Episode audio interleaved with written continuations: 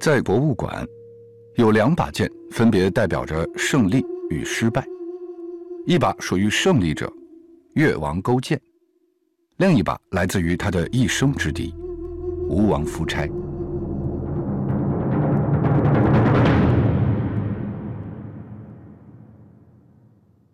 剑被誉为百刃之君，是因为它最适合一击刺杀。它不像长矛那样远离敌人，也不能像刀那样挥砍自如，更不会像棍棒那样殴打弱者。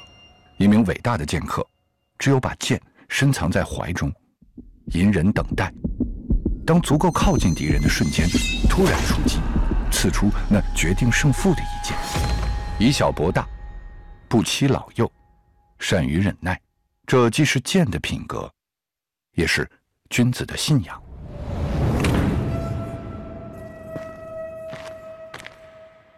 在汉代画像史上。常常能看到剑客的形象：栖身吞炭的豫让，孤胆英雄专诸，一诺千金的季札，怒发冲冠的荆轲。视剑为生命的君子，从不在弱者面前耀武扬威。当利剑出鞘的一瞬，即使是万圣之主，也会惊慌失措。现在。让我们回到最开始的那段故事——吴越争霸。其实，夫差并不是天生的失败者。他的父亲被越王勾践杀死，复仇的执念让他发动了第一次吴越战争。在这次辉煌的胜利中，勾践被围困在会稽山上，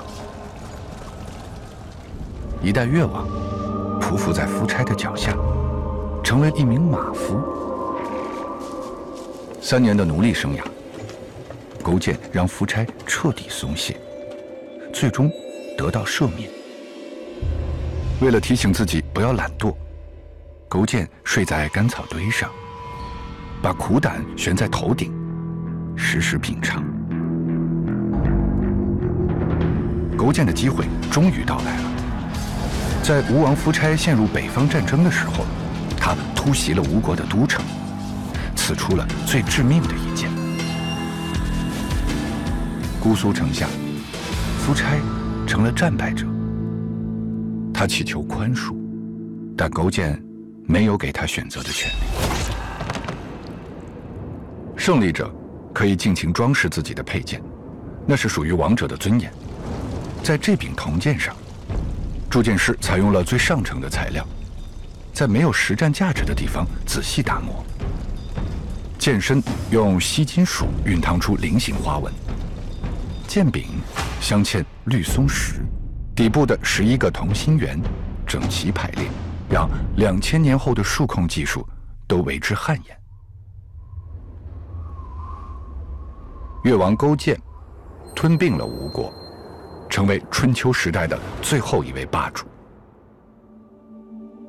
当他手握宝剑，登上诸侯会盟的王座，他知道，所有的忍耐都是值得的。